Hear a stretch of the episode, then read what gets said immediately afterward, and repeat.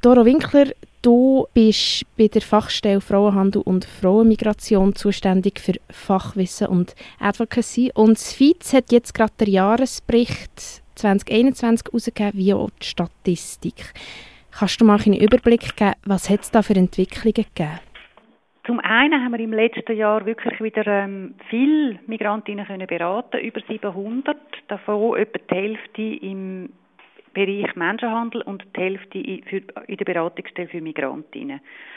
Wir haben in diesen Beratungen sehr deutlich die negativen Auswirkungen von der Pandemie gespürt. Also vor allem Sexarbeiterinnen, die selbstbestimmt, selbstständig arbeiten, haben sehr gelitten unter der Pandemie bzw. unter den Massnahmen, die ergriffen worden sind. Im Kanton Zürich war ja Sexarbeit sehr, sehr lang verboten gewesen, was für die Frauen einfach sehr schwer gemacht hat, ähm, irgendwie ihre Existenz zu sichern, weil sie nicht mehr haben dürfen arbeiten. Wir haben dann dort versucht, ihnen zu helfen, können sie Sozialversicherungsleistungen beziehen, haben sie auch Recht auf Sozialhilfe oder auf Nothilfe allenfalls, sodass sie ihre Krankenkassenprämien können zahlen, ihre Mieten. Die sind wirklich zum Teil sehr verzweifelt gewesen, weil sie einfach kein Einkommen mehr hatten, haben können haben und dort haben wir eine höhere Anzahl an Beratungen und Unterstützungen geleistet. Das hat jetzt gerade die Eidgenössische Kommission für Frauenfragen ähm, auch jetzt einen Bericht herausgegeben, dass gerade besonders Frauen und Frauen in Niedriglohnsektoren, aber auch Sexarbeiterinnen besonders gelitten haben unter dieser Pandemie. Bezüglich der Frauen und Menschen, die in den Haushalten angestellt sind, wie hat es sich auf sie ausgewirkt, die Pandemie? Ja, also äh, das haben wir schon auch gespürt, dass gerade jetzt Leute im Niedriglohnsektor, oder wenn sie jetzt zum Beispiel nachher aufs Arbeitsamt müssen, oder keine Stelle verlieren und nur noch 80 oder 70 Prozent von ihrem Einkommen haben, dann langt es einfach gar nicht mehr. Wo es vorher schon sehr prekär war, ist es dann einfach so, dass es nicht mehr für alle Rechnungen langt, nicht mehr für Nahrungsmittel für Kind, für was immer, für die Schulreise oder was immer. Also das haben wir auch sehr massiv gespürt und ich meine, das ist ein bisschen so, dass eine Krise meistens die, die eh schon in einer schwierigen Situation sind, nochmal anders trifft und dass es ähm, halt vor allem Frauen sind, haben wir auch gespürt und vor allem Migrantinnen nochmal zunehmend zusätzlich. Wir haben aber auch gemerkt, dass es ähm, viele Migrantinnen geben, die sich nicht traut haben, staatliche Unterstützung dann ähm, zu beantragen, weil sie Angst haben, ihre, ihre Aufenthaltsbewilligung zu verlieren, weil das ja leider in der Schweiz mehr und mehr gekoppelt ist, dass wer Sozialhilfe bezieht, nicht mehr einfach eine Verlängerung von seiner Bewilligung bekommt. Das ist natürlich eine total fatale Entwicklung. In der Statistik es gibt wie die zwei Bereiche. Ja, Bereiche. Genau. Das eine ist migrantische Frauen und ihre Anliegen und in der Ausbeutung und aber auch Menschenhandel.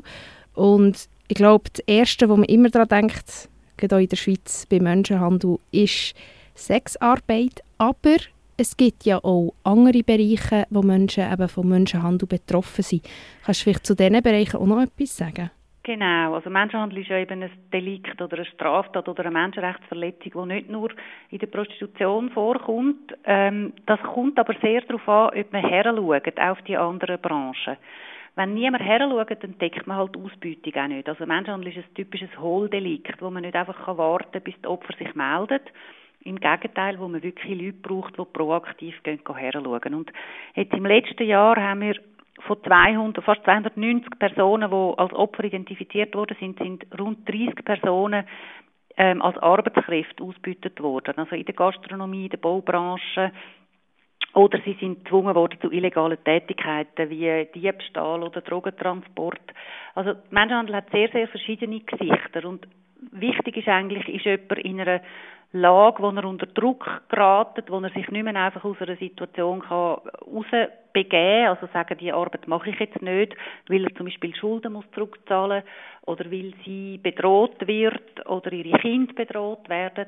Da gibt es ganz viele verschiedene Formen von Druck, die auf die Leute ausgeübt wird, sodass sie nicht einfach zur Situation auskommen. Und gerade für Leute ohne Papier ist die ist natürlich viel einfacher unter Druck zu setzen als Leute, die einen sicheren Aufenthalt haben und einen Arbeitsvertrag. Dort finden wir das weniger. Was ist dann der Prozess? Also wie, mhm. wie geht ihr da, wie vor jemand kommt und ihr merkt, genau. da passiert Menschenhandel? Ja, das ist eigentlich ganz wichtig, dass sie dann mit einer Fachstelle wie uns in, Verbindung gebracht werden, in Kontakt gebracht werden, weil wir doch Möglichkeiten haben. Ähm, der erste Schritt jetzt bei jemandem ohne Papier ist, dass man eine Bedenk- und Erholungszeit kann beantragen kann, also einen legalen Aufenthalt dann hat von 30 Tagen, wo wir können feststellen ist es wirklich Menschenhandel oder nicht und die Person ähm, sich auch überlegen will sie mit der Strafverfolgungsbehörde zusammenarbeiten, also will sie die Täterschaft anzeigen. Ähm, dann, wenn sie bereit ist zur Aussage, das ist leider so im Gesetz, dann, nur dann kommt sie eine Kurzaufenthaltsbewilligung über und wird für die Dauer vom Verfahren, äh, ist sie quasi legal in der Schweiz und wird auch unterstützt, also von uns sehr engmaschig. Sie kann bei uns in einer Schutzunterkunft leben. Wir haben unterdessen sechs verschiedene, auf sehr die unterschiedlichen Bedürfnisse der Opfer auch angepasst. Also sind es männliche Opfer oder weibliche, sind sie stabil oder sie brauchen eine sehr engmaschige Betreuung werden dort sehr engmaschig begleitet. Und auch in einem Strafverfahren, das meistens sehr lang dauert, weil es ja eben ein internationales Delikt ist, wo halt auch eben international, je nachdem, muss ermittelt werden. In dieser Zeit kann sie in der Schweiz sein, kann einen Deutschkurs machen, kann sich integrieren oder kann auch ihre Rückkehr planen, wenn sie das will, in Sicherheit. Ähm, längerfristig ist es möglich, ein Härtefallgesuch zu beantragen, wenn jetzt jemand wirklich nicht zurück kann oder zurück will, weil sie zu viel Angst hat, weil das Risiko zu groß ist, kann man eine Härtefallbewilligung beantragen. Das ist dann vom Kanton und vom Bund abhängig, ob die Situation als riskant genug einschätzen oder als gefährlich genug, dass die, dass die Person wirklich nicht zurückkehren kann. Das heißt, wir können einen legalen Aufenthalt organisieren, aber wir können den Leuten nicht garantieren, dass sie langfristig in der Schweiz bleiben können. Und das ist für uns natürlich schwierig, ähm, weil wir können ihnen nicht versprechen, dass sie langfristig da geschützt werden. Ähm, wollen sie aber eigentlich unterstützen, dem Unrecht etwas entgegenzusetzen und auch können gegen Täter aussagen. Jetzt haben wir die Pandemie offiziell ja durch. Wird sich jetzt die Situation verbessern? Werden die Zahlen wieder sinken? Also bei Opfern von Menschenhandel denken wir nicht, aber das, die haben auch nicht nur mit der Pandemie zu tun. Bei Opfern von Menschenhandel, dass die Zahlen sich stetig erhöht, hat unter anderem damit zu tun, dass mehr Leute ähm, anschauen, Opfer erkennen und dann auch einen Kontakt zu uns herstellen. Also nicht, eben nicht wegschauen oder auch, dass die Polizei proaktiver ermittelt in diesen Fällen oder in so Fällen, also auch der politische Auftrag hat, dort herzuschauen. Bei den Sexarbeitenden ist sich die Situation langsam am Erholen, also eben, weil es kein Verbot mehr gibt, aber wir merken schon, dass die Auswirkungen immer noch nachhalten, also die Preise sind immer noch eher tiefer als vor der Pandemie es hat weniger Kunden. Das, muss sich, das braucht jetzt, glaube ich, wirklich noch mal einen Moment, bis sich das wieder einpendelt und wieder auf dem gleichen Stand ist wie vor der Pandemie. Um noch Nein, ist auf den Menschenhandel einzugehen. Eben gleich wo ein Großteil der Fälle, wo die mit den Menschen ähm, unterwegs waren, letztes Jahr, sind aus dem Sexgewerbe. Und in Reaktion auf die Statistiken kommt ja dann vielfach die Forderung, es wieder auf irgendeine Art und Weise zu kriminalisieren, für Opfer mhm. zu schützen. Jetzt hat man aber, glaube ich, letztes Jahr gesehen, dass das nicht funktioniert, ein Verbot. Was, was können wir machen oder was muss wie passieren, politisch, sicherheitsmäßig, dass Sexarbeit sicher ist? Ja, das Verbot führt eben leider, also leider, das Verbot führt dazu, dass Sexarbeit unsicherer wird für die Frauen, die sich entscheiden, auf diese Art ihr Geld zu verdienen.